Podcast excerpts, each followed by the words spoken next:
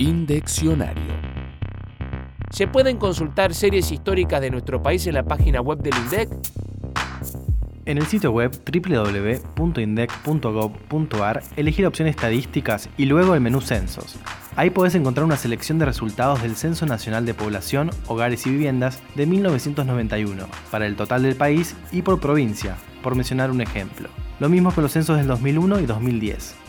Asimismo, en el menú Servicios y Herramientas, opción Estadísticas Históricas, vas a encontrar la base de datos con información de la encuesta permanente de hogares desde 1974, si es que querés repasar la antigua medición puntual de la EPH, de los índices de precios, información de comercio exterior de 1986 y hasta la serie empalmada del PIB, base 1993, desde 1980 a 2005.